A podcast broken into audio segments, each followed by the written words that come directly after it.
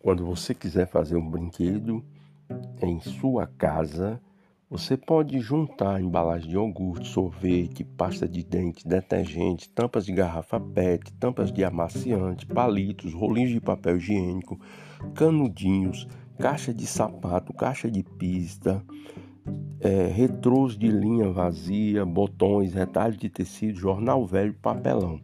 Cada brinquedo pode ser gerado a partir desses materiais. É uma dica interessante porque você estará evitando mais lixo na natureza.